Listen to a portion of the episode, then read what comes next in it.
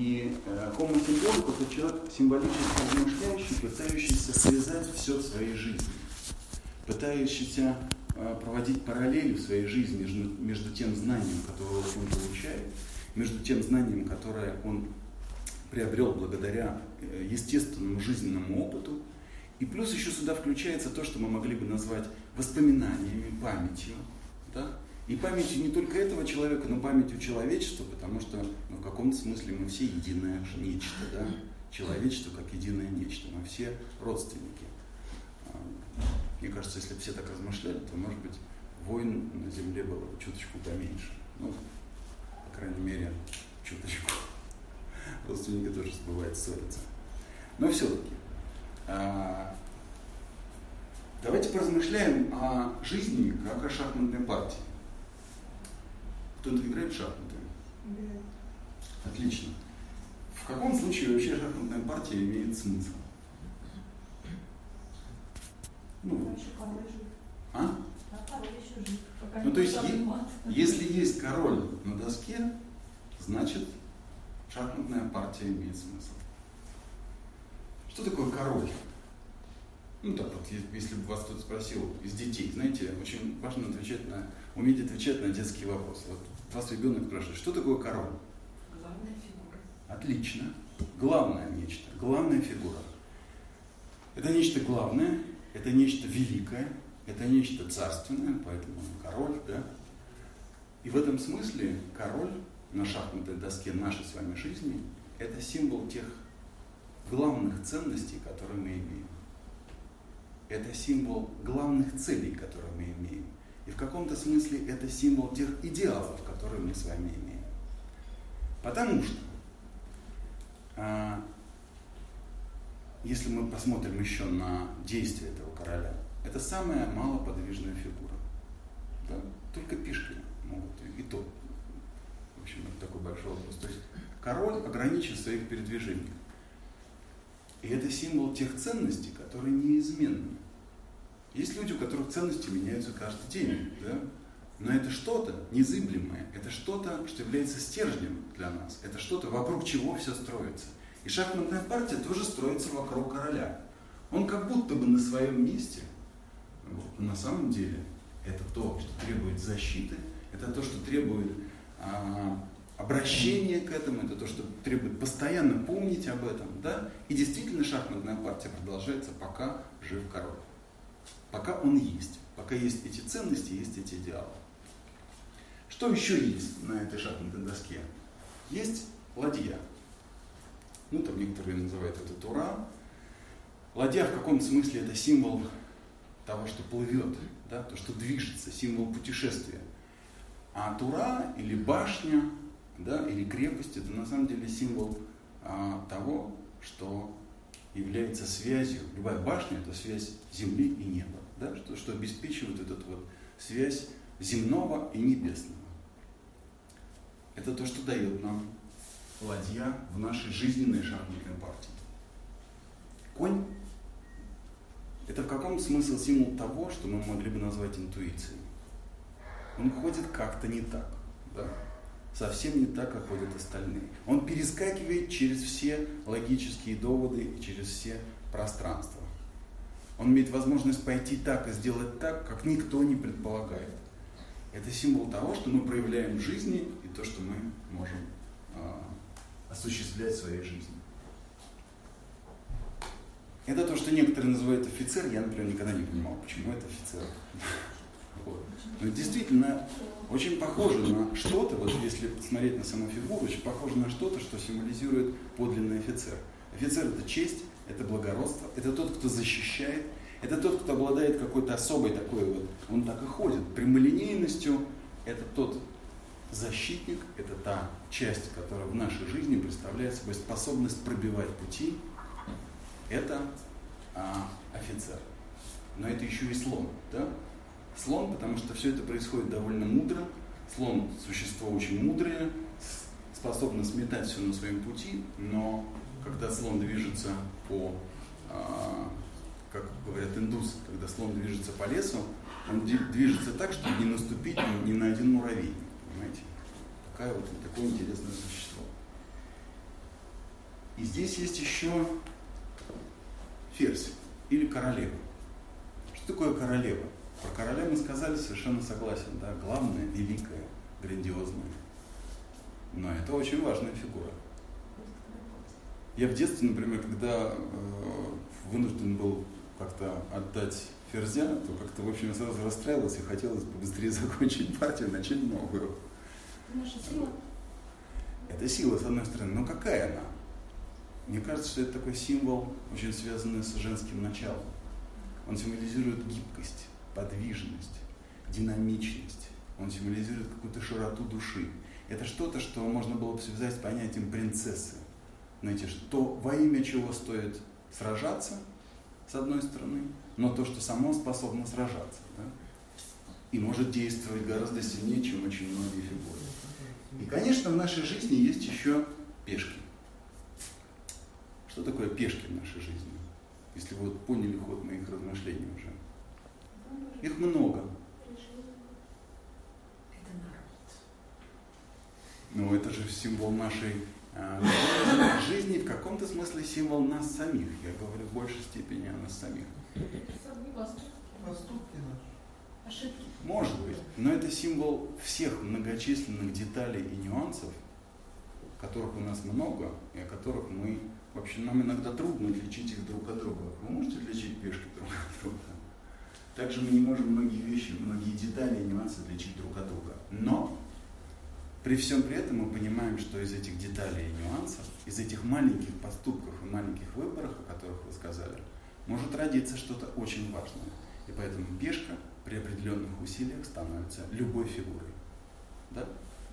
Так и в нашей жизни из какого-то маленького нюанса, который мы вдруг осознали и поняли, может родиться великая победа в нашей жизни, и мы можем действительно стать победителем в этой там, шахматной жизненной партии. Мне очень хотелось, чтобы мы начали вот такое вот э, размышление, и так вошли в э, размышление о смерти, так вошли в эту тему, что же такое смерть. Почему? Потому что так или иначе, если мы с вами начнем размышлять о том, что же такое смерть, так или иначе вокруг этого встает ну, такой один из естественных выводов, он вот какой. А, мы думаем,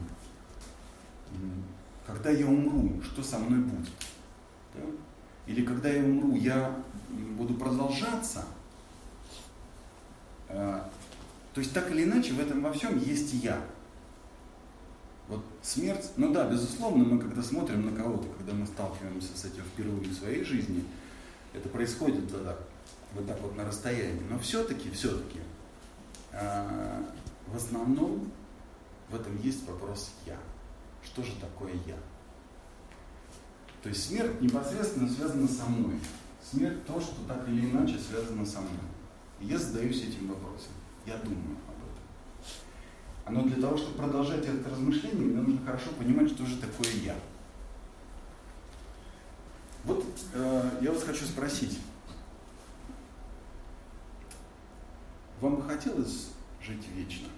Конечно. Нет, не хотелось. Можно простой эксперимент, социальный эксперимент. Тот, кто хочет жить вечно, поднимите руку. Спасибо. А я же не вечно. То что? Вот. Если что, Я живу вечно. вот видите, А то не есть хочу жить это, вечно. это вопрос понимания, да, представления о том, что же это такое. Значит, а, почему как бы, это, это вопрос представления? Потому что а ведь когда мы подходим к когда мы подходим к каким-то границам, когда мы подходим к каким-то границам, так или иначе согласитесь, что мы расстаемся с телом. И смерть в различных культурах и традициях, так или иначе, она представляла собой, когда наступает смерть, то, что в разных традициях называется словом душа, это еще одна загадочная э, субстанция, еще одно загадочное такое понятие, что же такое душа. Душа расстается с телом, да? то есть она его покидает. Она же не берет его никуда. Или берет? Нет. Вы хотите жить вечно с- в этом теле?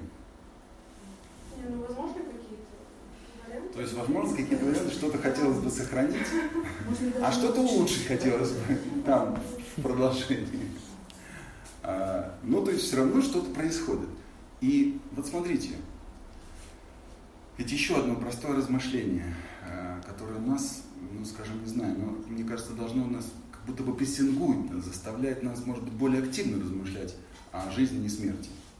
Есть представление о том, что в, там, в различные эпохи и времена, скажем, в средневековье, средний возраст жизни человека был примерно 25 лет. Где-то там к 17 веку этот средний возраст вырос до 38 лет. Точно 25 Железно. Ну, на основании тех данных, которые есть, то есть человек в 40 лет считался глубоким стариком. Ну вот. Ну, типа как я, например.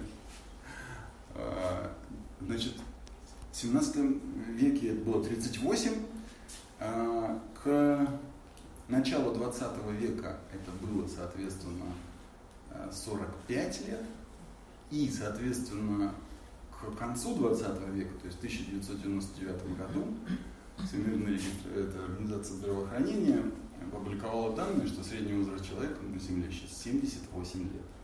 Ну, это средняя продолжительность жизни, пардон. Средняя продолжительность жизни 78 лет.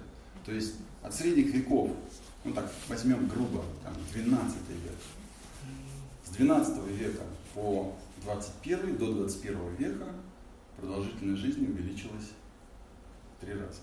Можно добавить еще? Да, давайте. А, Недавно было тоже на лекции, есть исследования, дети, которые родились в 2017 году в некоторых странах Европы, такие как ну, там, Англия, Франция и так далее, а, скорее всего проживут до 103-105 лет. Англия, Франция, а как же Швейцария, как же Швеция, Норвегия. Почему не Россия, я не понимаю. Да, вот очень правильный вопрос.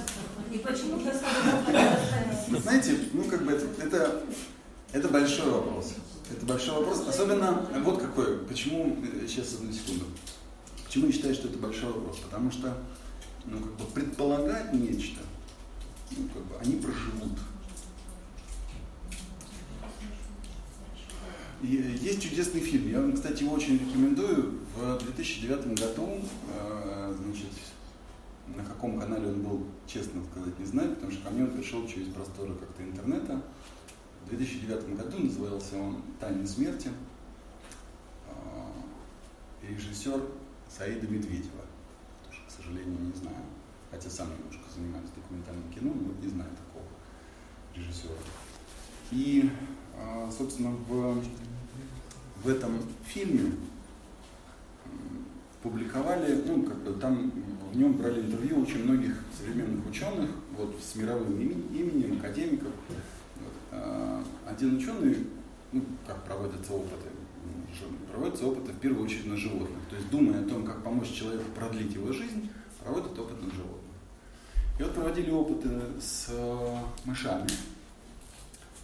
И, соответственно, нашли вещество, которое э, стало способно делать так, что у животных исчезли болезни, ну, то есть и страдания. И они стали, ну, как бы, по сути, жить реально дольше, чем обычно живущие, то есть средний возраст, средняя продолжительность жизни этих мышей увеличивалась. Но потом в какой-то момент вот они достигают некого возраста и умирают. Без, ну, то есть вообще без каких-либо предпосылок. Не, не болели, ничего с ними не происходило, а раз и умирают. Из чего, ну, как бы ученые сделали вывод, что все равно есть какая-то граница, то есть как бы раздвинуть эти, эти границы возможно, может быть даже для всех их возможно раздвинуть, но все равно в какой-то момент есть непреодолимая граница. То есть вот это наступит всегда. И как, в общем, говорили древние философы в античности, смерть достигает всех. да. То есть как бы она постигает всех, все умирают. И это истина, с которой мы м, начинаются у многих. Знаете, некоторые даже считают, что человек э, готов к познанию жизни тогда, когда он задает вопросы о э, смерти. вот я не знаю, как у вас, я очень хорошо помню, мне было примерно 5 лет, когда я столкнулся в своей жизни со смертью. Ну, то есть во дворе, где я жил, я был в Северной Осетии, и там, э, так как это такой один большой двор, и, ну, в общем, так устроена жизнь в те времена была, что все, в общем, жили этой большой жизнью, и смерть в каком-то подъезде, она касалась всех. Это не, не только э, соседи на площадке или соседи в этом доме, то есть, в общем, как бы хоронили какого-то умершего человека всем двором. Я не помню, кто это был, мужчина, женщина, но я первый раз увидел как бы вот, труп, увидел тело человека, которого хоронят. На меня это произвело неизгладимое впечатление. Ну, как-то, в общем, я испугался, можно так сказать. Ну, так, запомнил это надолго. Но тем не менее, человек, который с этим сталкивается, он начинает задумываться вообще как бы, ага, значит, существует как э, в э, традиции, есть прекрасная история про принца Сидхартху, который когда-то тоже, его жизнь поменялась после того, как он встретил, соответственно, умершего человека, больного человека, старого человека, да, и отшельника. И началась какая-то новая его жизнь. Вот в нашей жизни тоже мы сталкиваемся с этим понятием о смерти, сталкиваемся в своей жизни, умирает кто-то из близких, уходит, исчезает, и, и мы задаем, начинаем задаваться вопросом а, о том, что да, значит, как бы жизнь заканчивается, что когда-то все это закончится. Но, естественно, вопрос, который над всем этим есть, и вот над этими вопросами в том числе, это вопрос страха смерти. Я хочу вас спросить, вы боитесь смерти? Да. С вами я уже понял. А, тот, Слушайте, честно, я боюсь смерти. А почему вы боитесь? Вот, это важный вопрос. Более точно было бы спросить, а чего именно вы боитесь? Боли. Значит, смотрите. Можно жить и боль чувствовать. А, безусловно. Но все равно мы же, ну, давайте по-честному. Страданий боимся, боимся, боли боимся, безусловно. Я, например, боюсь не отдать какие-то долги, которые я должен отдать. Не, не, не финансовые э, только, да? Ну, то есть, как бы ты думаешь, неужели вот жизнь закончится, а я не успею сделать что-то. То есть, боюсь не сделать что-то, правильно? Какой еще может быть страх? Ну, если говорить вот о страхе смерти. Неизвестность, совершенно точно. То есть мы боимся неизвестности, потому что мы не знаем, что там. По этому поводу есть еще одна хорошая притча, кстати, японская, когда ученик пришел к учителю и сказал, учитель, что мы знаем о смерти?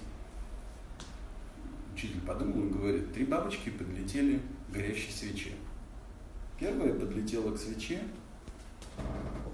и, почувствовав тепло, вернулась обратно и говорит, «А, он огонь, он светит, он теплый, он греет.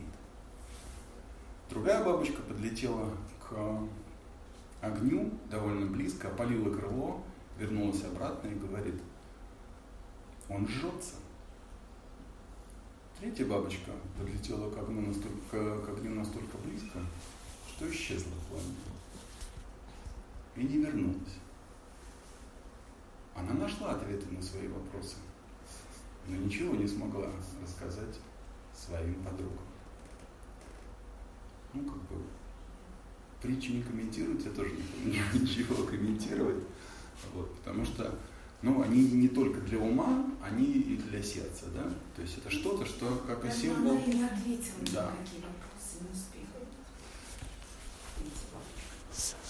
Ну вот видите, альтернативные Ответы точки. всегда у тех, кто возвращается. Все ответы, все рассуждения у этих Ага. особей.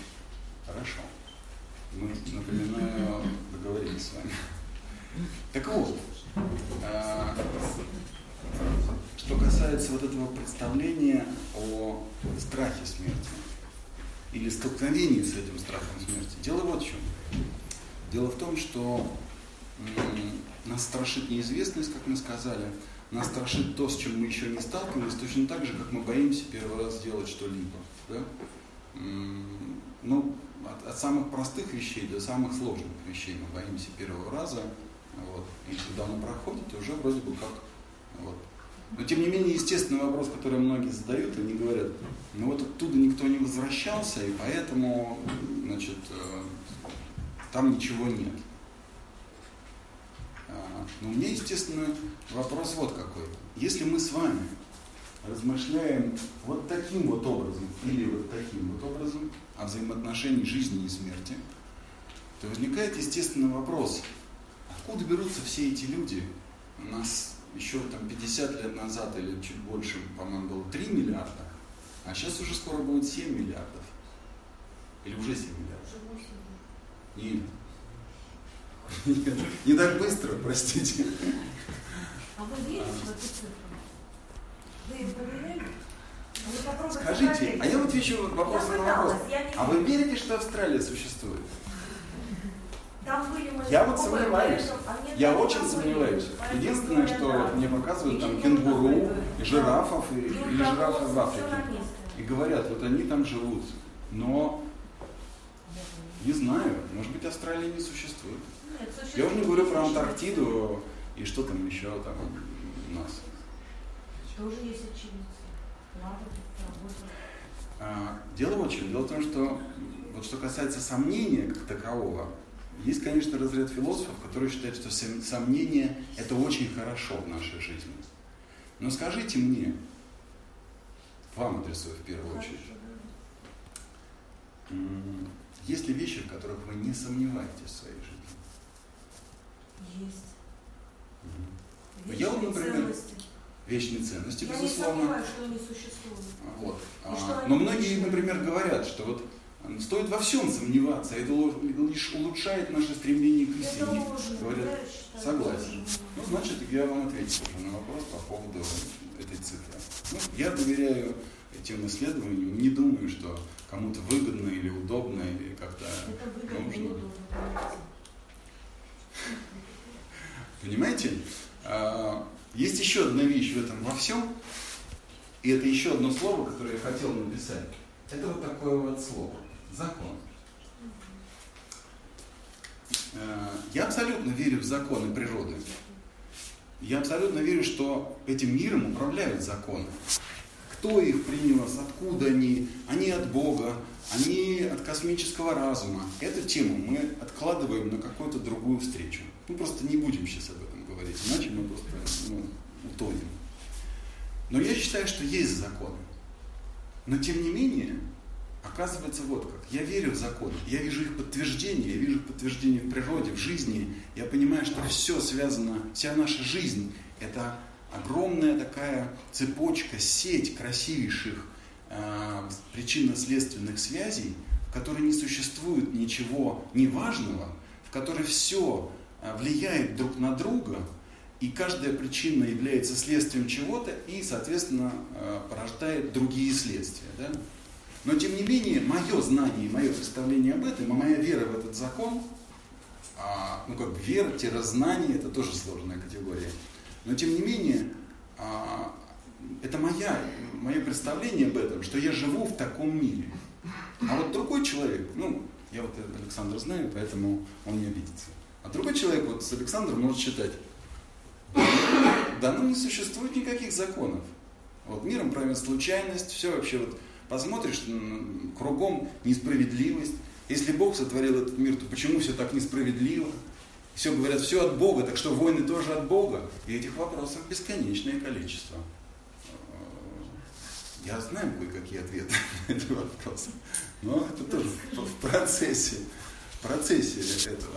Но тем не менее, а, есть законы, и все, что происходит, и смерть – это закон. Именно поэтому эти мыши умирают, потому что доходят до какой-то границы, но через которую невозможно перейти, потому что закон, потому что так должно быть. Есть люди, которые живут прекрасной жизнью и в нашей стране, и в бывшем Советском Союзе, там, э, жители Северного Кавказа или вообще жители Кавказа, там огромное количество долгожителей, которые переживает границу в 100 лет уже, то есть 103 года, что нам там эти англичане и французы говорили. Вот. Мы уже знаем этих людей, в принципе. Я сам знаю человека, дай бог ему здоровья, вот, вот уже 94, он даже сам не помнит, то ли 93, то ли 94 ему. Вот. Как-то, в общем. А, но все-таки а, есть закон, который все это определяет, который определяет это круговращение. И если бы мы, например, взялись отвечать на вопрос, так все-таки, что же происходит в момент смерти, то есть естественный ответ. То, что смертно, умирает, а то, что бессмертно, остается. Ну, это такая, такой по законам логики. Да? Логика, кстати, одна из древнейших частей философии. По законам логики смертное умирает, бессмертное остается. Возникает естественный вопрос у человека. Ага, чтобы достичь бессмертия, значит, я должен как-то жить этим, я должен как-то это культивировать, и вообще я должен понять, что же бессмертное в моей жизни. Скажите мне, что смертно в вашей жизни? Что смертно в нас? Тело. Тело смертно. Только тело. А, а мы, кроме тела, что еще из себя представляем? Ну, ну, например, это тело, оно все равно так или иначе, оно чем-то, его движет некая энергия. Ну, допустим, биоэнергия, сейчас так, в общем, в общих чертах, да? То есть какая-то энергия его движет. Но помимо этого, есть область, которую мы называем там областью наших эмоций, например, да? Эмоции, чувства. Это мы тоже или это как-то что-то постороннее? Наши чувства, это мы? Сейчас некоторые из вас подумали, вот когда хорошие чувства, это я, а когда не очень хорошие чувства, то это не я. Это мой второй я. Это другой какой-то я, да. Вот. Но, извините, все я, э, ну, как в, том, в той сказке было, я бывают разные, да, э, сказал кролик. Так вот,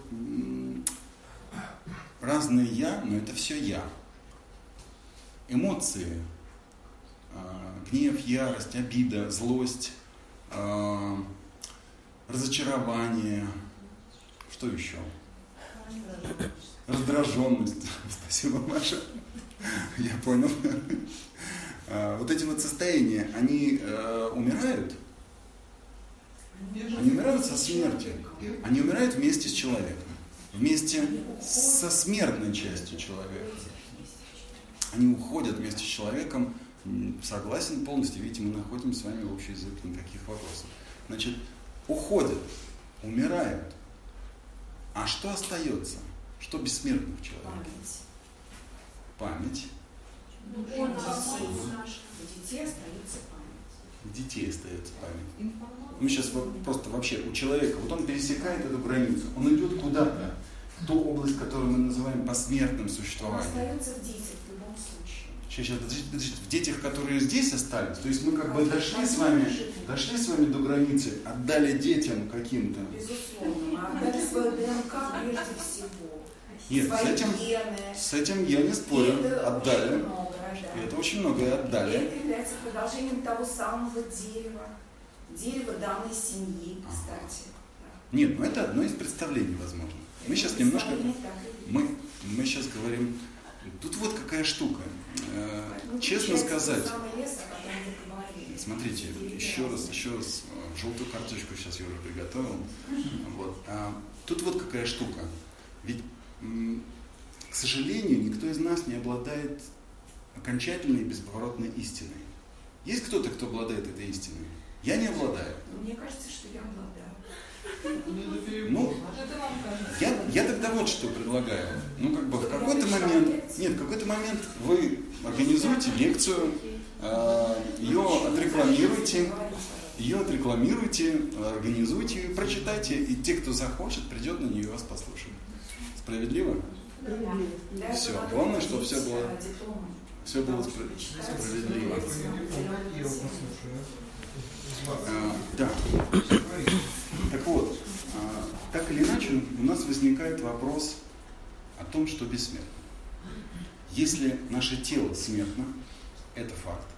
Если наши эмоции смертны, причем, согласитесь, что мы осознаем, что наши эмоции смертны уже тогда, когда, например, человек, который редко испытывает, э, там, скажем, раздражение, ну нет, раздражение все испытывают, ну вот, скажем, я могу сказать, у меня папа был, ну то есть он не обладал таким качеством, как злость, он не злился.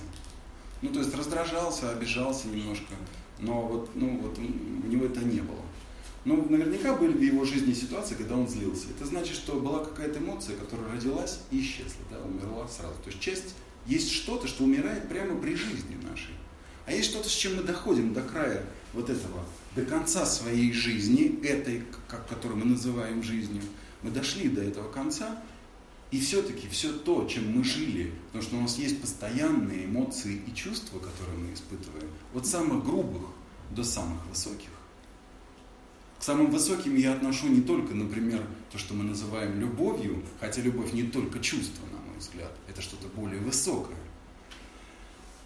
А, но когда мы достигаем, ну, например, к высоким эмоциям я отношу, скажем, такое чувство, как чувство красоты. Да? То, что иногда называют эстетическим чувством, такое, такое, то, что заложено в каждом человеке, потому что мы иногда из самого детства и до, до самой смерти, до глубокой старости люди выходят э, куда-нибудь, я не знаю, заходят в лес, видят какую-нибудь росинку на траве или смотрят на закат солнца, и, и, и вот эта вот красота, она просто проникает куда-то там в глубину души. Да? То есть это что-то, что имманентно присуще человеку. То есть явно является чем-то человеческим. Да? Но все равно есть представление о том, что что-то умирает. Вот эти чувства умирают. И что тогда остается? Что бессмертно? Мы говорим, кто-то говорит дух или душа. Мы сейчас тоже не будем с вами там проводить какие-то серьезные, серьезную разницу. Вот возьмем такое понятие, как это душа с большой буквы. Душа и тело. Тело смертное, эмоции смертные. Что такое душа? С чем она осталась? Энергия, энергия Что такое энергия? Такой у нас сразу визуализация сейчас, знаете, мы представляем такой, знаете, сгусток энергии, да? Ну что это такое? Искра Божья называется. Я почему? Искра Божья, отлично. То есть что-то божественное в человеке. Мне очень нравится это. Ну, то есть что-то божественное в человеке что заложено в каждого человека. Есть красивый очень образ, э, вот, если представить себе, что наша жизнь возможна, например, на нашей планете благодаря Солнцу, то Солнце, по сути, это божество, которое дарует нам жизнь, да? и которое касается своими лучами каждое живое существо. И вот божественное в человеке, такой образ, метафора, это как солнечный луч, который коснулся человека – и это осталось в человеке. И это наша постоянная связь с Богом. Потому что солнечный луч это солнце. Ну так как бы мы с вами как физики или как бывшие физики могли бы тоже об этом. Это солнечный луч это солнце? Ну, в принципе, да, конечно. Да, безусловно. Да? То есть одновременно он коснулся человека. То есть это прикосновение Бога, искра Божья, то, что в человеке есть. Это духовное. Но только это существует. Было сказано память. Э, на вопрос, кстати, о том, почему мы не помним, некоторые спрашивают, э, ну, то есть это такой активный, важный аргумент в спорах. Живем мы только раз, приходим мы вновь в эту жизнь, некоторые говорят, ну почему, если мы жили много раз, если мы неоднократно перевоплощались, почему мы не помним предыдущее существование? Спрашивают некоторые. И на это есть тоже как бы классический эксперимент. Вот если бы мы кого-нибудь, здесь есть огромная палитра возрастов в этом зале, если мы кого-нибудь попросили бы рассказать о его жизни, взяли бы люб, человека любого возраста, как долго вы бы говорили?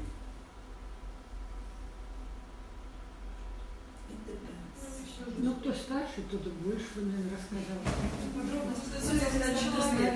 Мы, а красноречие зависит. Зависит от красноречия или зависит от того, что мы помним? Хорошо, что вы делали 7 июля этого года? День, какой день недели? Что вы делали тысячи, э, в 2012 году 5 декабря?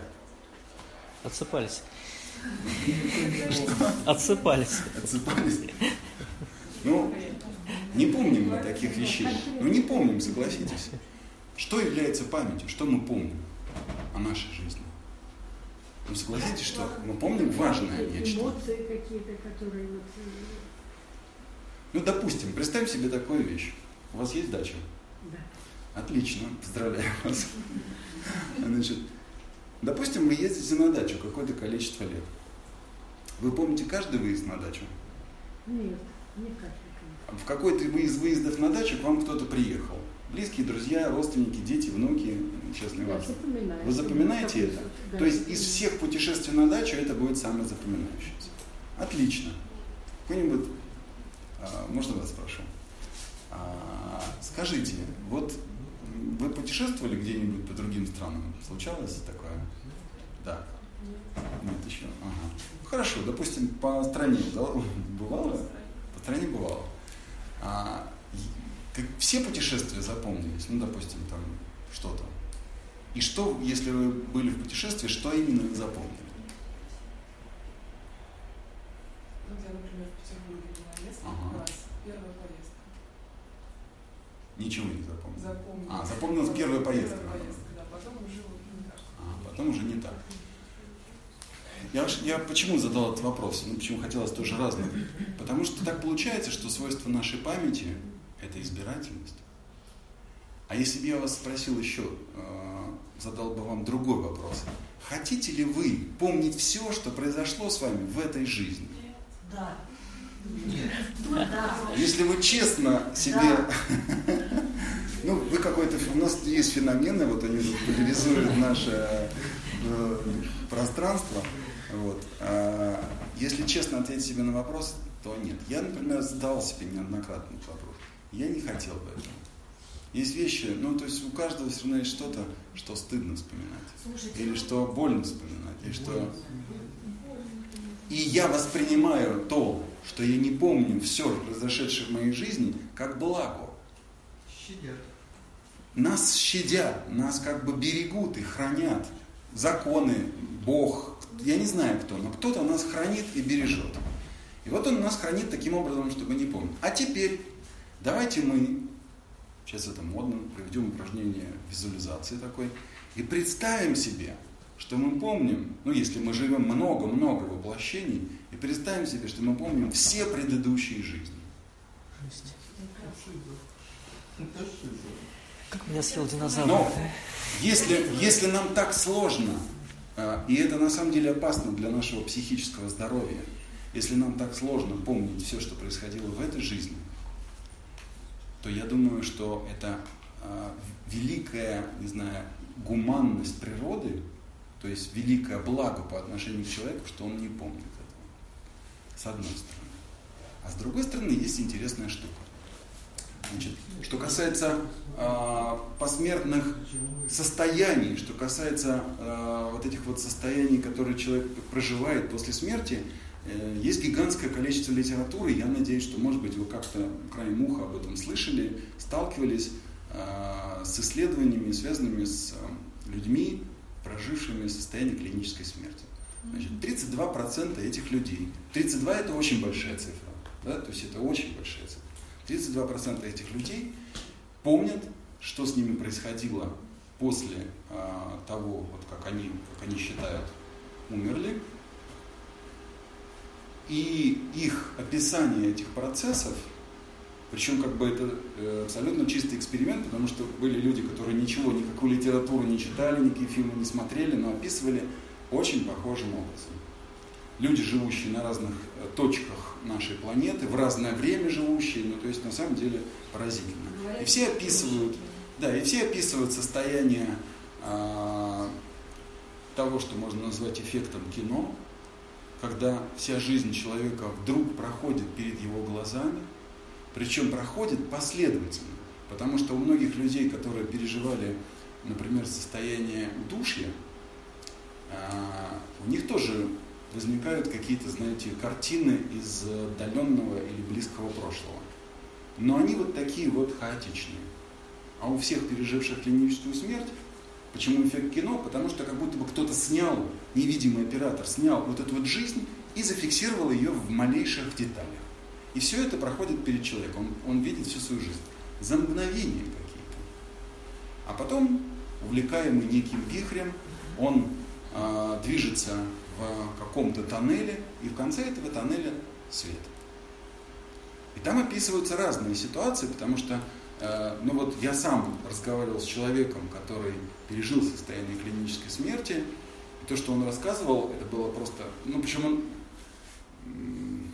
были такие подробности, которые, знаете, очень, э, ну сложно, то есть сказать, вот он придумал, не знаю, так придумать невозможно. Но он описывал состояние, когда он, после того, как был этот самый свет, он оказался перед кем-то, он говорит, что я понимаю, что я нахожусь перед неким человеком, и я, говорит, не знаю, кто это. То есть это какой-то владыка, он понимает, что это кто-то. И между ними происходит безмолвный диалог. То есть вот, и он понимает, что его спрашивают, ну, ты хочешь вернуться? И он говорит, да. Видит такую, типа он гримаса сожаления на лице того, с кем он разговаривает, и потом возвращается, ну, просыпается в, в больничной палате после этого. Ну вот подобных э, описаний гигантское количество. И вот представьте себе, что если действительно это путь, который проходят все, если все переживают это состояние э, в чем-то подобное, то после этого душа берет нечто, что является частью, которая ну, бессмертна, которая такая легкая, что ее возможно пронести через эту границу, понимаете? Потому что это другое пространство, это другие законы. И значит, почему я говорю, что это, это темы ну, важнейшие, как бы, ну, я считаю, что очень важно об этом думать. Потому что я вдруг задумываюсь, а что же я такого в своей жизни, вот в этой повседневной, сегодняшней, завтрашней, послезавтрашней проживаю, такого, что явилось бы этими, ну, как поэтично некоторые авторы говорят, такими золотыми семенами. Вот чем-то таким невесомым, чтобы пронести через эту границу смерти. Что я такого сделал, чтобы оно было на этих весах судьбы было таким легким, чтобы я смог это пронести туда. И это вопрос духовного и материального в моей жизни. Потому что те самые 32% людей, переживших клиническую смерть, помнивших это состояние, кардинальным образом меняли свою жизнь. Из примеров ярких, вот, которые э, эта аудитория точно может знать, наш великий, я считаю, русский актер Евгений Леонов, он пережил состояние клинической смерти и сильно поменял вообще ну, вот, как бы свою жизнь. Вот, очень много. Он прожил после этого не очень долго, несколько лет, но, э, в общем, вся эта жизнь и сильно поменял, именно все меняют приоритеты своей жизни от материальных на духовные. И объясняется, на мой взгляд, это очень просто. Потому что не только великие учителя человечества, не только а, Иисус, который ходил по земле, говорил о том, что нельзя служить двум господам одновременно. Да? Нельзя служить материальному и духовному одновременно. То есть надо как бы выбрать. При всем том, что я потом поясню, как я вижу ну, некое, может быть, идеальное переплетение одного с другим. Но при всем при этом человек, который думает, ведь это часто бывает, человек, который думает, ну, Господи, я еще так молод, и мне, в принципе, еще далеко до смерти, поэтому пока я буду жить по полной программе. Все радости этой жизни. Ну, причем как бы все же по-разному представляют, что такое радости жизни и что это такое вообще, что это такое жить по полной программе. У всех, опять же, свое существование, ой, свое представление об этом. Но чудесный, прекраснейший э, философ, стоик э, Синека-младший написал такой трактат, я вам очень его рекомендую вот тем, кто как-то интересуется именно философией. Называется он «О скоротечности жизни». Где он как раз поднимает вопрос того, ну как бы, что человек культивирует и как он относится к времени. И он как раз и говорит о том, что поразительно происходит, что довольно юные люди, они живут так, как будто бы они бессмертны.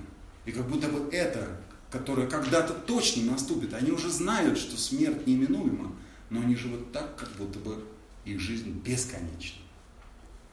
А потом иногда происходит что-то, иногда в жизни людей, часто, к сожалению, это внезапная болезнь, Или внезапная болезнь близких, которая воспринимается вот, ну, как бы вообще вот всей, всем естеством, да? И вдруг человек задумывается и начинает понимать, что а каждый час-то важен, каждая минута важна. И вот важно ее не потерять. И важно ее прожить так, чтобы в ней отражался тот смысл и то главное, что мы как бы определили. Мои ценности, мои идеалы жизненные, они в этой минуте должны быть. А иначе не, получается. Нельзя считать, что ну сейчас я тут это, это, это.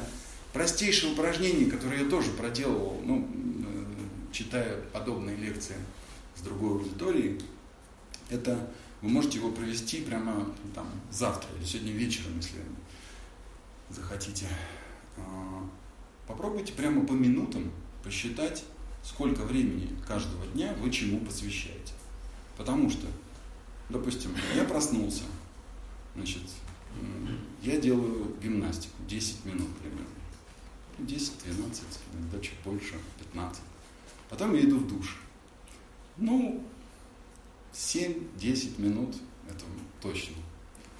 Значит, потом, соответственно, э, я завтракаю, то есть я готовлю завтрак. Вот я его готовлю, это тоже время, потом я его кушаю, что-то пью, это тоже время.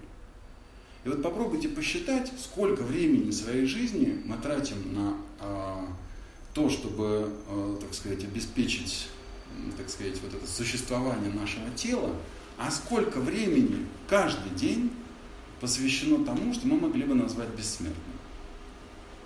Сколько времени посвящено заботам не о теле, самых разных его представлениях, а об этом нематериальном, об этом духовном, возьмем его в кавычки, потому что мы еще не договорились, что это такое, да? Ну, то есть это, это сложный вопрос, но тем не менее мы предполагаем, что он, он есть, он должен быть.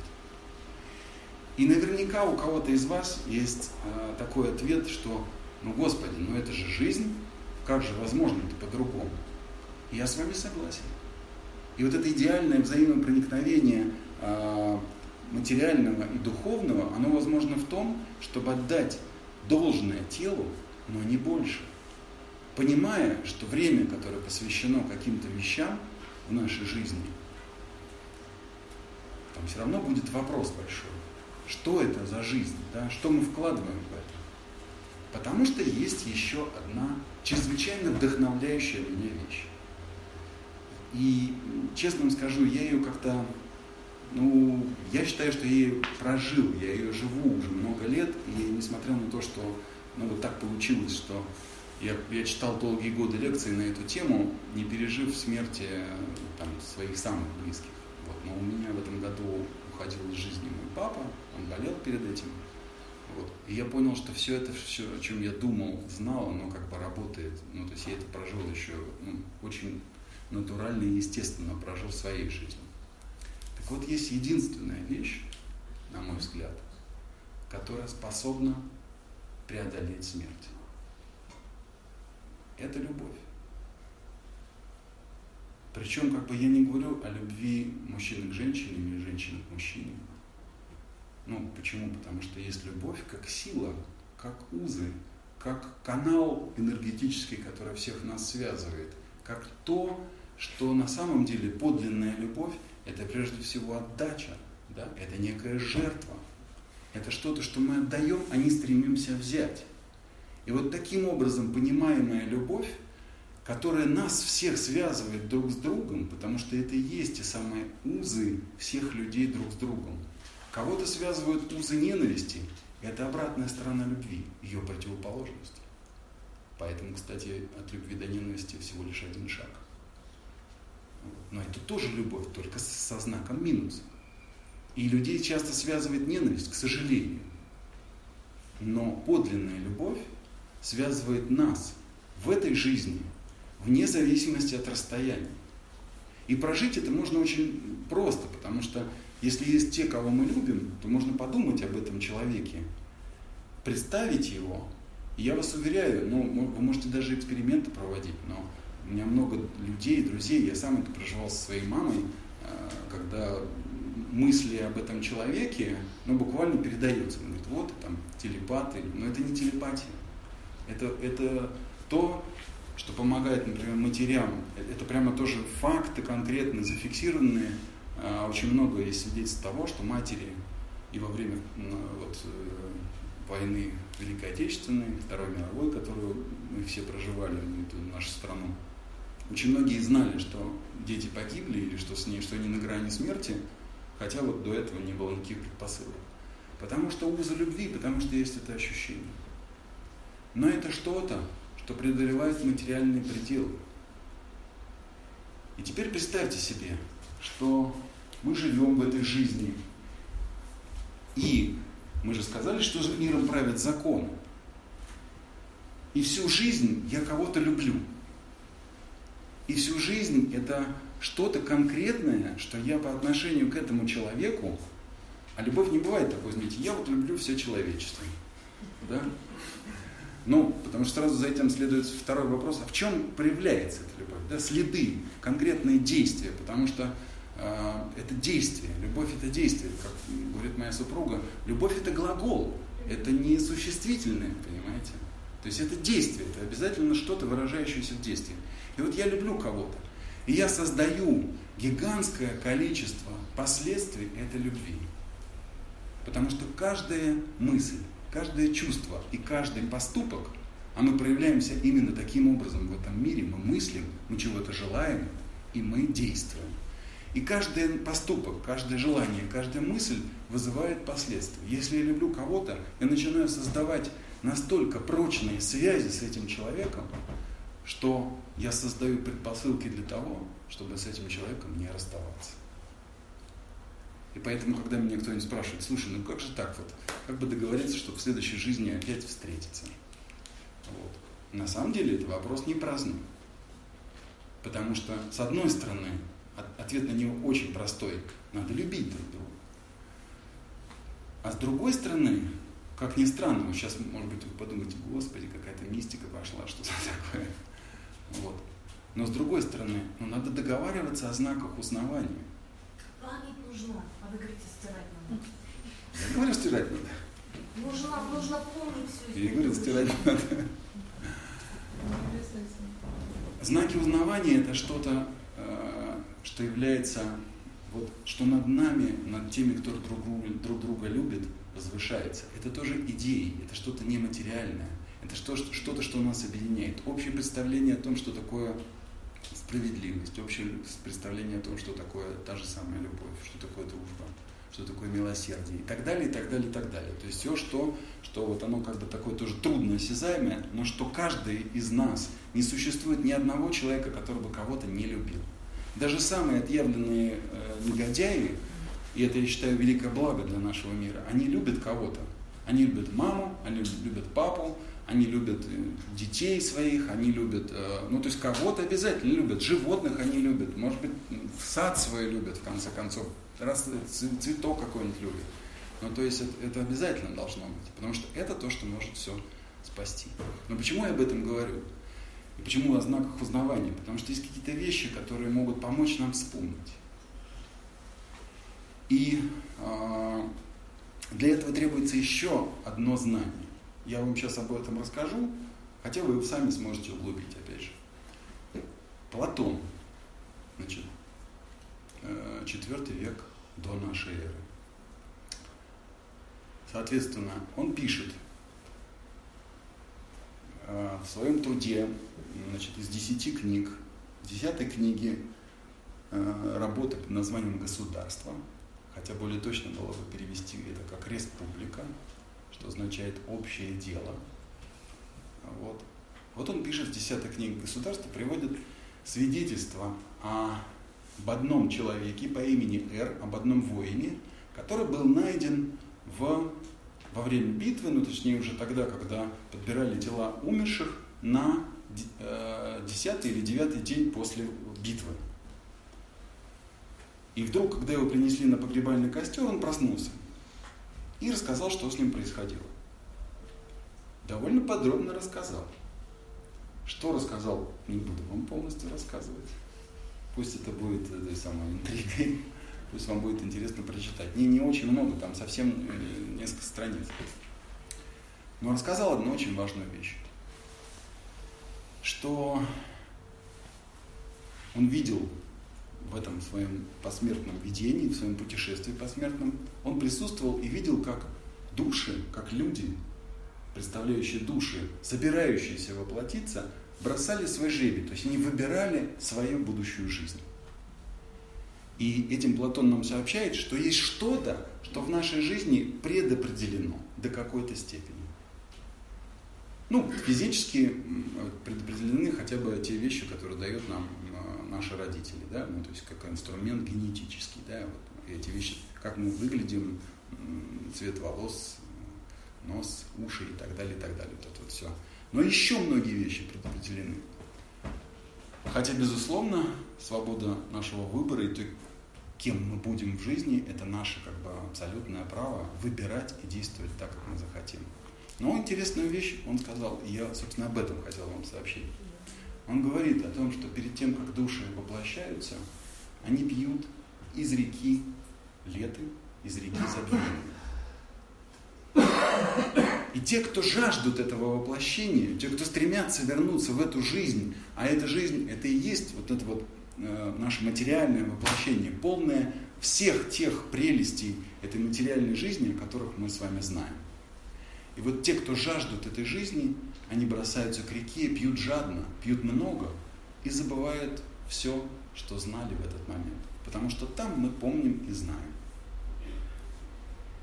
Те, в ком воспиталось, потому что это происходит, те, в ком воспиталось ну, некое подобное, подобное отношение к материальному, духовному, о котором мы с вами говорили, пьют, потому что это закон, но пьют немного, пьют размеренно, умеренно, как э, там сообщает нам Платон.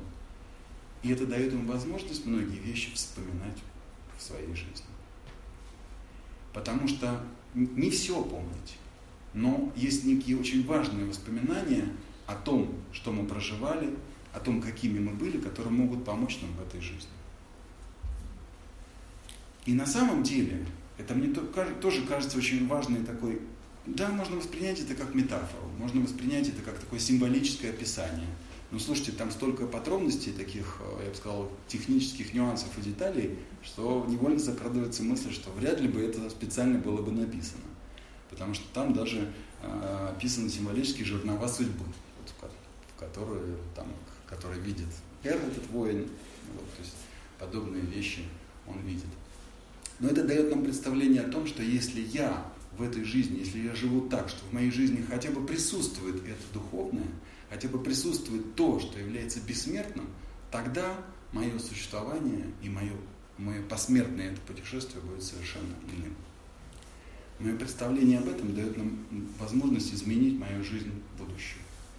И тогда вполне возможно, мы можем отнестись к этому, вот к этой жизни, точно так же, как мы относимся к каждому дню своей жизни. Если что-то, что вы начали, есть какие-то, если какие-то дела, которые вы начали несколько месяцев назад. Ну, может быть, по работе, может быть, э, не знаю, в своей жизни, личной жизни. Но это риторический вопрос. Есть же что-то, что вы начали? Есть у каждого Значит, вы ложитесь спать. Смерть похожа на... Ой, сон похож на смерть? В кавычках. В какой-то степени похож. Да? Что душа делает во время сна? Неизвестно. Душа должна восстановиться или тело должно восстановиться? Совершенно точно. И то должно восстановиться, и другое должно восстановиться. Но где душа странствует, где она путешествует, неизвестно. Это тоже, кстати, зависит от того, как живем каждый день. Но суть в чем? Суть в том, что я просыпаюсь, сохраняя воспоминания о начатых делах, сохраняя, как будто бы продолжая эту линию. Да? Для меня это единая жизнь. Хотя каждый день похож на рождение, достижение какой-то кульминации. Вот, а вечером очень многие падают как подкошенные да, в кровать, то есть засыпают как убитые. Вот.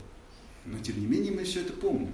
Вот представьте себе, что таким же точным образом мы соединяем, нанизываем эти бусины нашей жизни на эту серебряную нить, складываем свои самые ценные воспоминания, потому что, простите, но я в каком-то смысле это скажу как утверждение, но не сохранится, э, не, не понесу я в это посмертное существование представление о том, а, например, в какой рубашке я читал сегодняшнюю лекцию.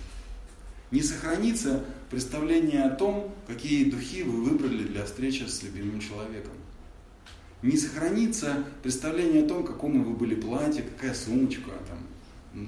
Ну, то есть при всей важности этих вещей, я очень уважаю это все, вот, но при всей важности этих вещей все это не сохранится.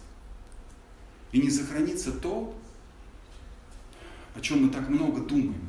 И очень многие думают, а, что, например, надо достичь определенного благосостояния в своей жизни, обеспечить не только себя, потом начинать думать о внуках. У меня вот одна э, знакомая, подруга моей мамы, она болеет, значит, э, проблемы со здоровьем, все такое. Но она говорит, я должна обеспечить внуку, пока внук учится в университете, я буду работать, несмотря ни на что, чтобы зарабатывать ему, значит, на, на это будущее. И в принципе это красиво, ну то есть это как-то достойно уважения, это жертва с ее стороны. Но с другой стороны, кто знает, вот, чем она живет, может быть, может быть, нужны какие-то другие вещи. Вот. Подумать о чем-то другом. Задуматься о чем-то другом. Если это происходит у нас, тогда возможно, но ну, меняется вообще все в нашей жизни. Способно поменяться. Понимаете, представление о том, будем ли мы жить вновь, возвращаемся ли мы, а, представление об этом существует практически во всех традициях и культурах. Северная Америка, да, Южная Америка, да, там вся Латинская Америка, а, европейские, а, Европа, Африка, Азия, во всех традициях и культурах есть представление об этом бесконечном возвращении. Оно разное. Иногда какие-то, знаете, я бы сказал, что-то похожее на реминисценции такое. Вот, э, обращаясь, может быть, к более молодой части нашей аудитории, есть такой, ну, в общем, интересный сериал «Мир Дикого Запада», он называется. Кто-то, может быть, смотрел? Да. Да. Вот во втором сезоне, если не ошибаюсь, в восьмой серии, вся серия посвящена значит, очень интересному э, состоянию. Там такой главный герой, такой индеец, который, мечтая, я так сейчас, чтобы всем было интересно, который, мечтая о лучшей жизни, не только своей, но и той любимой, которая является для него идеалом, которую он хочет стремиться видеть там, в своей жизни, он совершает там определенные действия. Но фильм, который посвящен на самом деле проблеме искусственного интеллекта, Э, вообще способен ли человек сотворить существо, которое будет обладать душой. То есть эта тема так или иначе примыкает к, к нашей сегодняшней теме. Но там так или иначе начинает возникать вопрос, что такое память, что такое воспоминание, да? что мы помним, что нам хотелось бы помнить. То есть вот, вот на самом деле это одна из э, важнейших составляющих. То есть она так или иначе есть в, в, э, этой теме, есть во, во всем, как бы во всей оболочке того, что окружает эту тему на самом деле. А, это я к тому, что не только в традиции, не только в религиях, но и в современной культуре, проявляющейся через кино, через литературу, а, через живопись, на самом деле вот проходит эта тема. И если вы путешествуете где-то, вы обязательно придете не только а, там у Воска, а, потому что, кстати, вот этот тоннель, который многие, э, иллюстрируя представление о перевоплощении, дает картинку из Боска. У него там есть этот как раз тоннель, где такая пара движется в этом светящемся потоке. Но не только у Боска. Мы, мы видим это в литературе, вот эти странствия, путешествия. Что такое путешествие э, у Данте через ад, чистилище и рай? Как не это, не это путешествие после смерти, да, которое он осуществляет при жизни осуществляет в компании тех, кто его ведет за руку Вергилий, который является для него на самом деле идеалом и в каком-то смысле воплощает э, некие ценности и идеи, самые важные в его жизни. А потом в раю его ведет за руку то, что воплощает, является для него символом любви, Беатричи, которая на самом деле, как потом оказывается, находится на этом самом престоле И это символ богини матери, символ Богородицы и т.д. и т.д. и т.п. И вот, чтобы мы не взяли Шекспир, это те же вопросы, и Гамлет, и Король Лир об этом же самом. Да?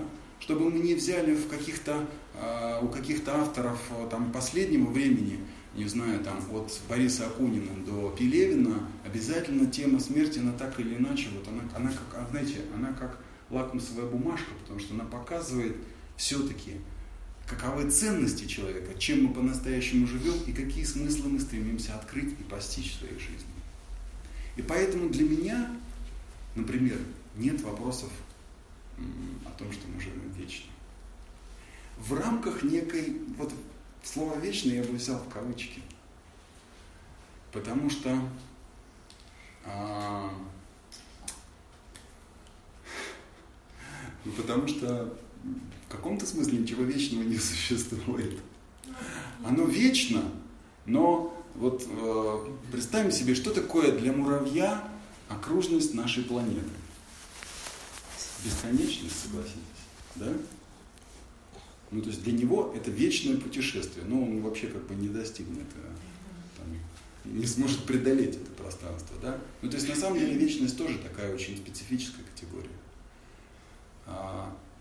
Мы живем, я убежден, что перевоплощаемся, но если ваше представление другое, никаких проблем. Потому что мы же начинали с вами с этого, что каждый должен сам ответить на этот вопрос. В каком мире мы живем? В каком мире мы хотим жить?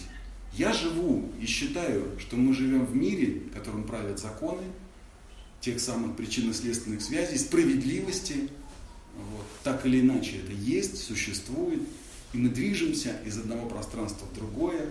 Мы берем что-то с собой, самое ценное, то, что мы, как сказали, является настолько легким, чтобы унести это с собой.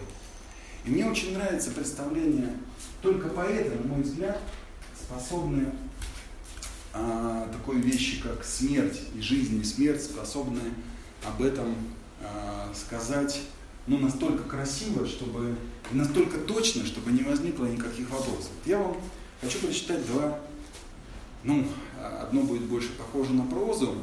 Это такой ливан-американский э, поэт начала 20 века, э, звали его Джибран Халиль Джибран. Он написал книгу, которую, я считаю, его обессмертила. Книжка такая. Наслаждение для современных читателей, тоненькая. Можно прочитать очень быстро.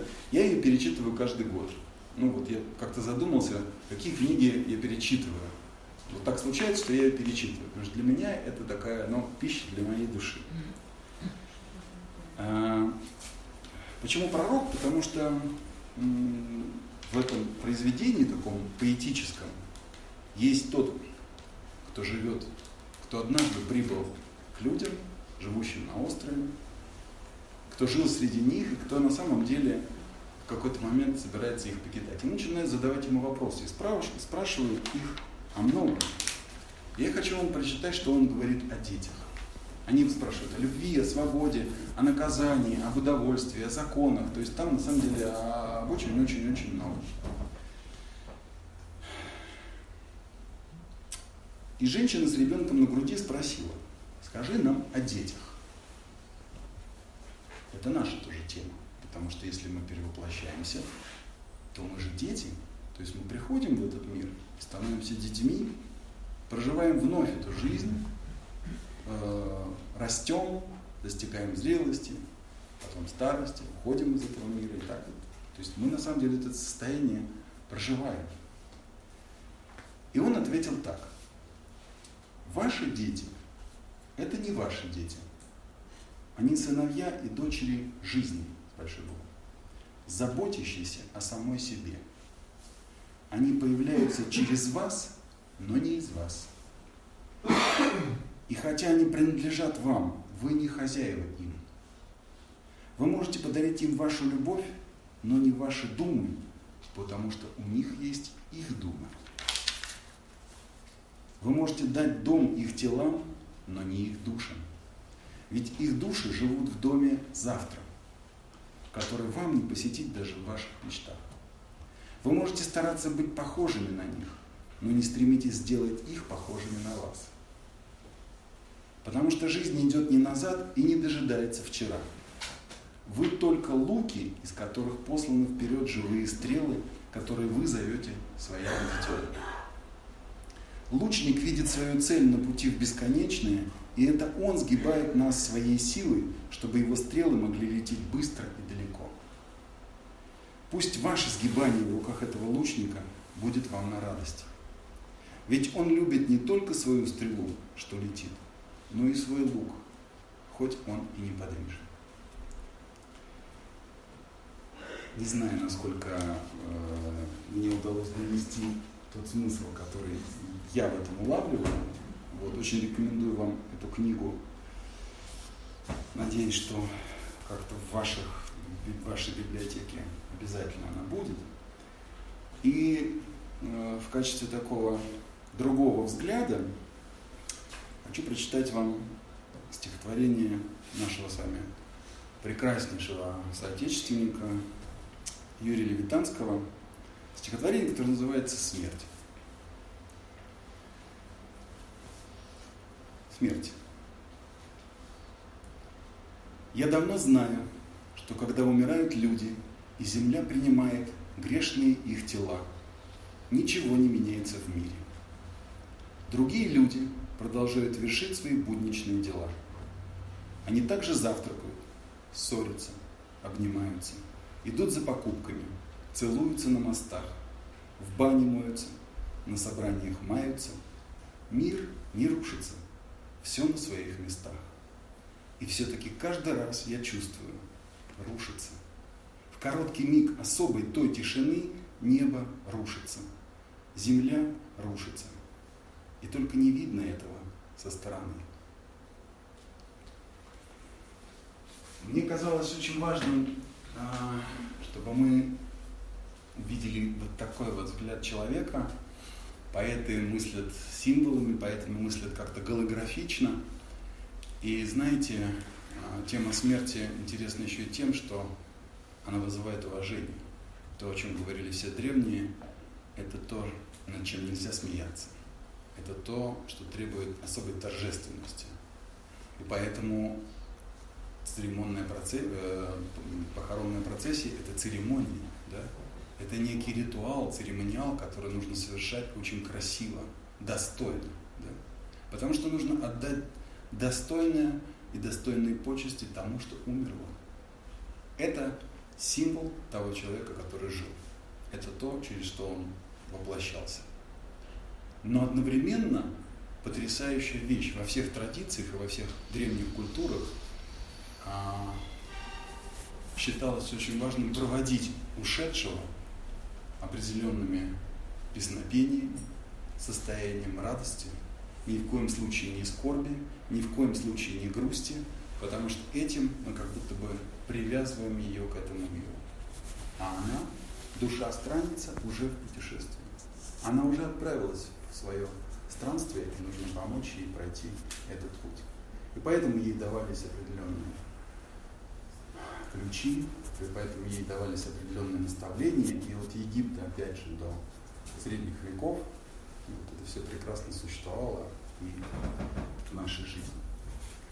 И еще одна цитата, и напоследок, буквально пять минуток, я вам покажу то, что хотел показать. А, пророка спрашивают, хотим спросить тебя о смерти.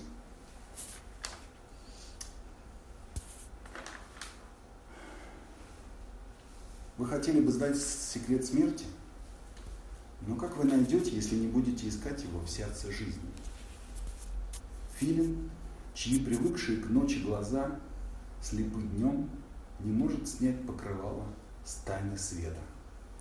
Если вы действительно хотите узнать дух смерти, откройте широко ваше сердце для тела жизни. Потому что жизнь и смерть одно целое, так же, как одним целым являются река и море. В глубине ваших надежд и желаний лежит ваше молчаливое знание потустороннего. И как семена, что спят под снегом, ваше сердце грезит о весне.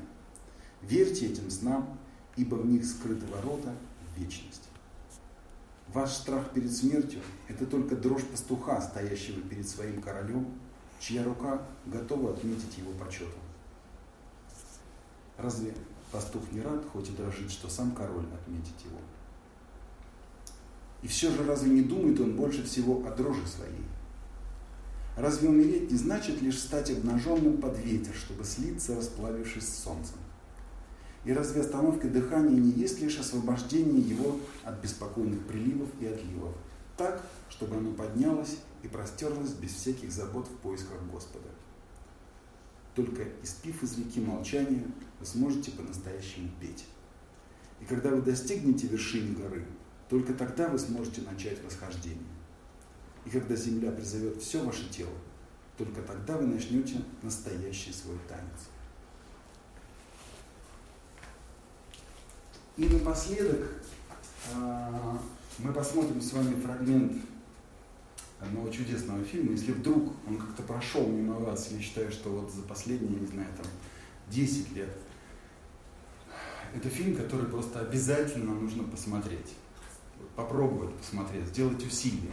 Он не просто в просмотре, потому что это фильм э, французского режиссера Яна Артюса Бертрана, называется он «Human», что можно перевести как «человек». И состоит он из многочисленных интервью, более трех тысяч интервью, которые э, съемочная группа снимала по всему миру, задавая одни и те же вопросы. И вот в финале фильма мы с вами увидим конец практически. А, там есть разные люди отвечают на вопросы о смерти и о смысле жизни. Небольшое усилие, ладно? Вот, потому что мне кажется, ну, вот они лучше скажут то, что мне бы хотелось вам сказать. Тем более, я столько раз смотрел этот фильм, что, мне кажется, они все мои родственники. Поэтому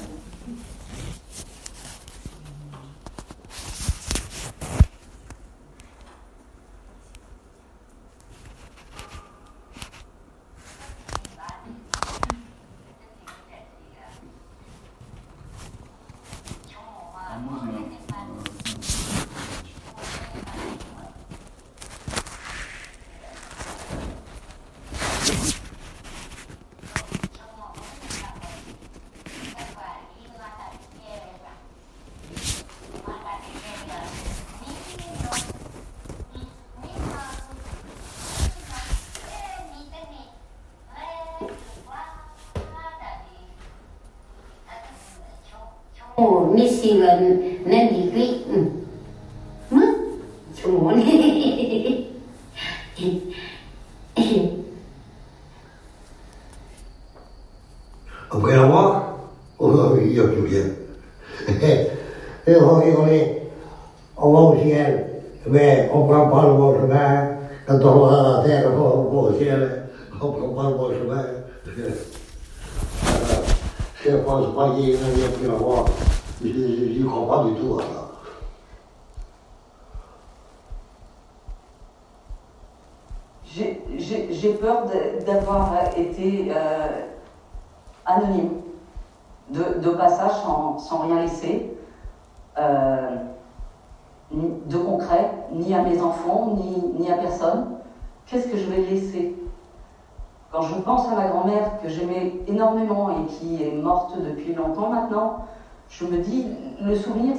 Vitesse. L'image devient floue. Quelquefois, même le son de la voix disparaît. Qu'est-ce qu'on laisse? Qu'est-ce qui reste? J'ai peur de ça. C'est une peur qui est totalement irrationnelle, euh,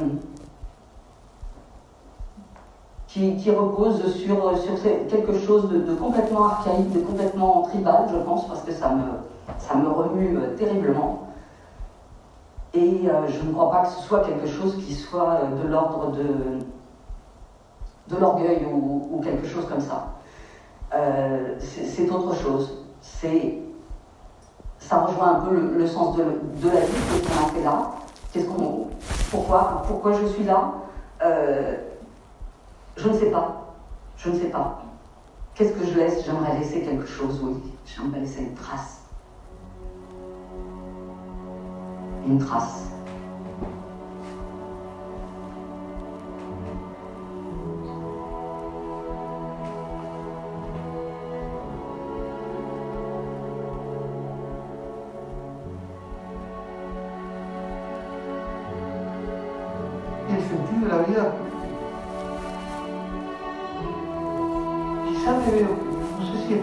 Me veo, no me siento muy importante, no creo que seamos tan importantes, no le veo, no veo la vida como algo.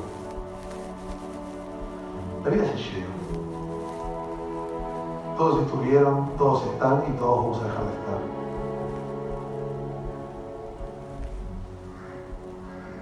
पैदा भइल रही तो हम जिंदा ए लिए बानी कि हमरे जैसे एक दो बच्चा और हुए हैं उनको बढ़िया तरह से जिंदगी का परवस्ती हम बचपन से ये बड़ा तक ले कर दे तो जब हम बुजुर्ग हो जाए तो हमार परिवर्तन ऊ कर दिलो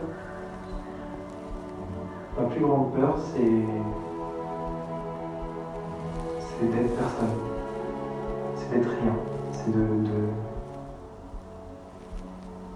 de. de, de pas savoir euh, qu'est-ce que je fais là, à quoi ça sert, euh, si ça a un sens, de, ne servir à rien, de, vraiment ne servir à rien, moi, homme parmi les hommes. J'ai l'impression que il y a une, une dynamique universelle et si j'en fais pas partie, ça va me briser. J'ai envie, j'ai envie de faire partie de l'histoire de l'humanité.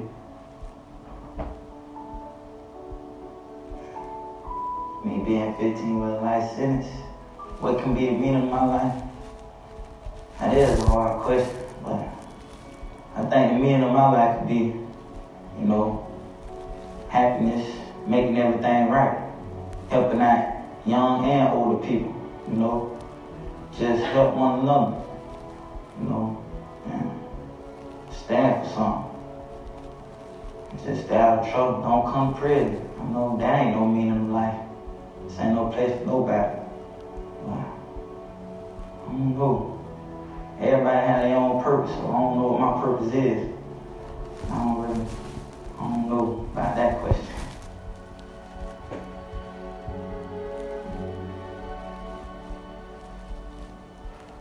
Tem alguma pergunta mais fácil? Não? Tá.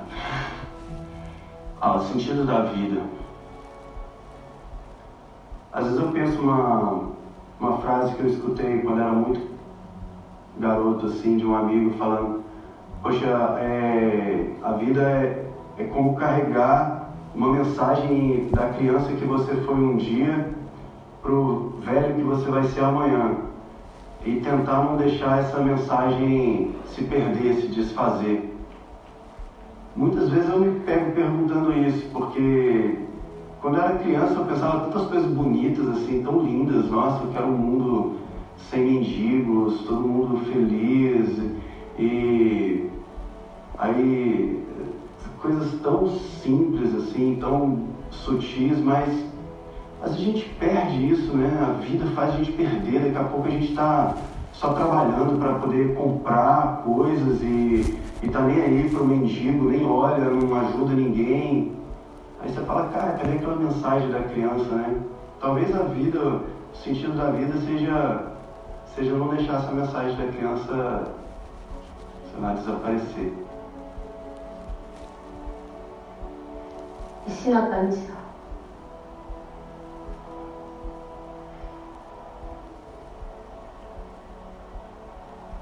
esi na kanisa naza na na mokili naza na mokili mpo na oyo Nza- nzambe na mokili. Parceke na mokili mutu mutu azwa na mission na ye oyo nzambe mpe naza mokili mpo na mission na ngai me nzambe nde ayebi. Nga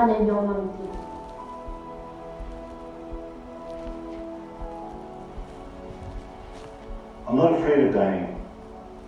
I don't know if God exists or not, but I choose to believe. And when I look at the universe, I hope there's a place where our spirits can go and where we'll recognize each other.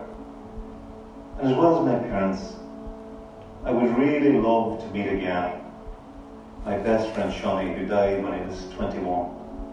And I'd love to spend time with them, hitchhiking through heaven as we used to do as youth here on earth. I also would love to meet the many good people throughout the generations who tried to make a better world and who tried to work for a world of justice and peace. For me, that's what's most important. And indeed, when we look at the great religions and philosophies and ideologies, and when we try to simplify the complex dogmas and theologies, it all comes down to love. So I hope my spirit is taken up in a great ballet and a great cosmic dance of love, where there's no more suffering and there's no more sorrow,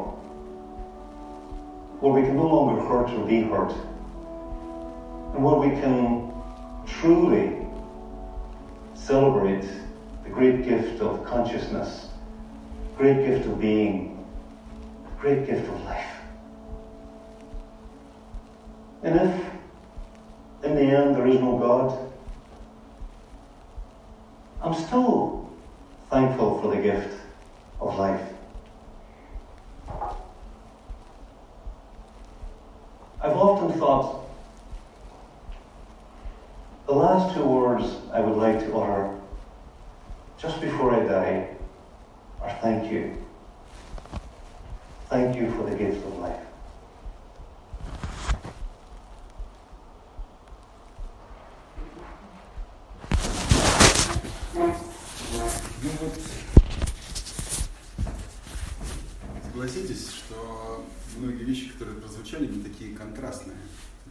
Мы все разные, у нас разные представления о жизни, о смерти, о будущем, о прошлом.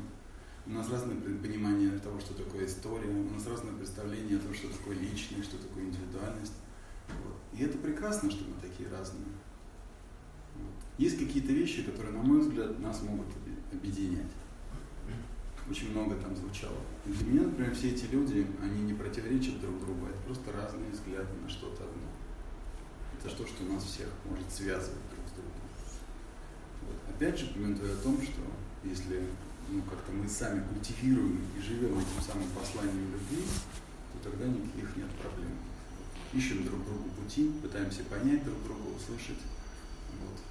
А потом, когда наступит момент нашего ухода из этой жизни, как многие говорят, очень важно просто, чтобы это был достойно. Да.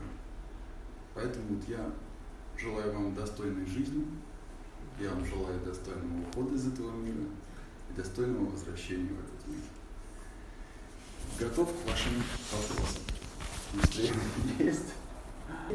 Советовали составить тему дня что ты для тела делал и что для души. Ну, для тела всем ясно, а для души, например, читать, моли, молиться. Это что для? Ну, молиться, да, допустим. А читать это тоже для Ну, смотрите, тут все зависит от того, что я читаю, согласитесь.